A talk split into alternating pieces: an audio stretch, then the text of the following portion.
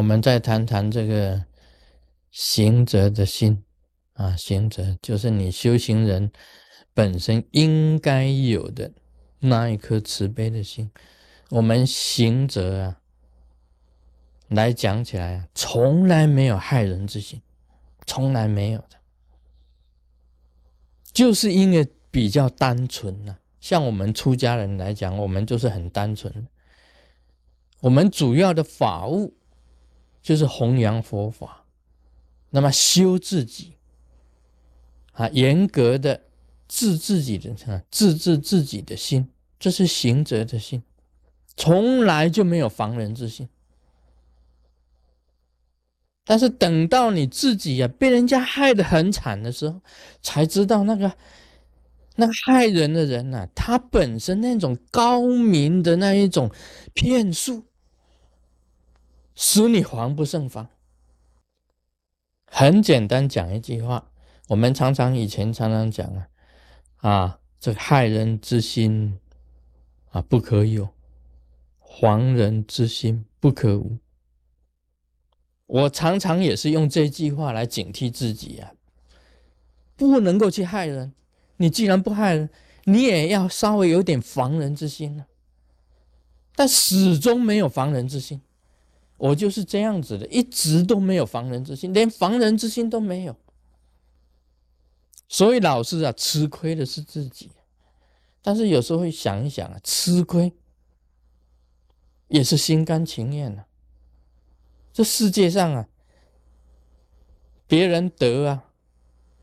你失就是别人得，你得就是别人失啊！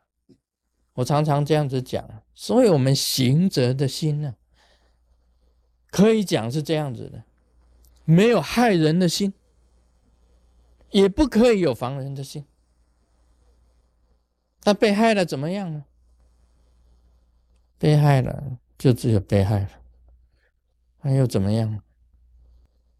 所以这个讲起来也是一个行者的心呢。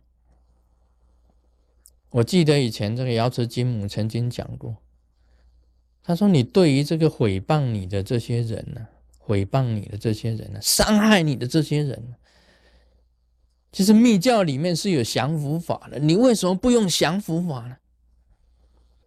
你可以用那个有针啊，有针的叶子，有针的树叶。”写上那个人的名字，然后在这个名字上面呢，再涂上这个毒药，念毒咒啊，放入附魔炉，这是一个方法。这个是降伏法，有真的树叶，写上名字，在名字上面给他涂上了毒药，放入附魔火中烧。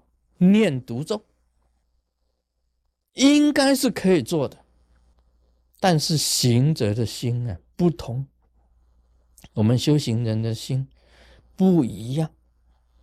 我们修行人的心啊，只是给予，给予无条件的。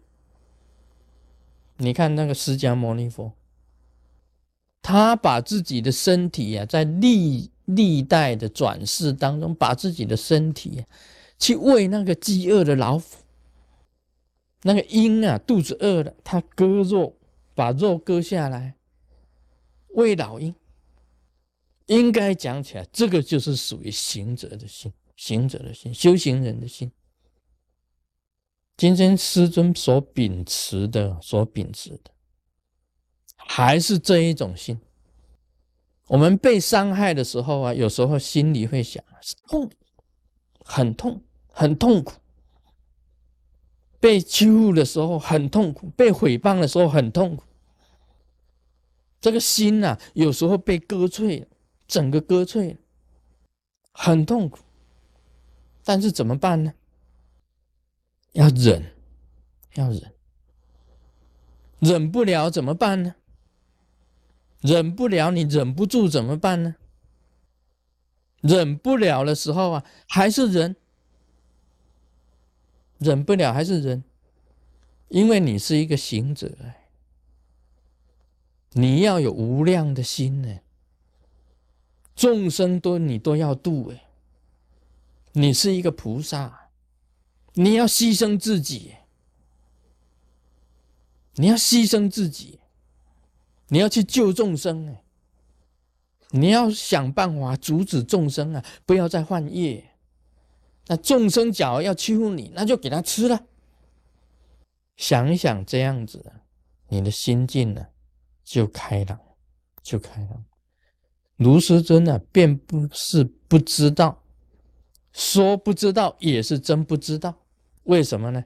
因为从来没有去算这个弟子怎么样，从来没有去算他，以为人家对你都是真诚的。啊，今天受了伤啊，你去求活菩萨，那活菩萨才跟你指示，才给你点出来，才给你点出这些人的形象给你看，就是这样子摆出来给你看，很清楚的，其中有很多奥妙的启示，我没有讲清楚啊，在上一次说法当中我没有讲清楚，但是其中也有关键的所在，也有关键的所在，我是看得一清二楚的。师尊不是没有神通，有神通，只是没有死，没有用。我既然不用他这个神通，就等于没有用。我只是用我的平常的智慧去分析。但是我发觉呀，我们行者真的是没有防人之心，所以会会伤害到自己，也会伤害到宗派。但你假如我自己常常在想。是不是应该要有防人之心呢？那假如要有防人之心，那每一个亲近的弟子，我每一个通通给他七指神算，不是累死了，这个手都会酸。因为每一个弟子来，我都要算一下，他到底是真心还是假心，是讲真话还是讲骗人的话？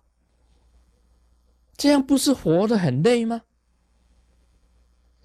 每一个都要用神通给他去测量，不是活得很辛苦吗？所以我觉得啊，啊，现在不管怎么讲，现在不管怎么讲，一个行者啊，一个修行人，不能有害人的心。只要你是一个修行人，就不可以害人。只要你是修行人。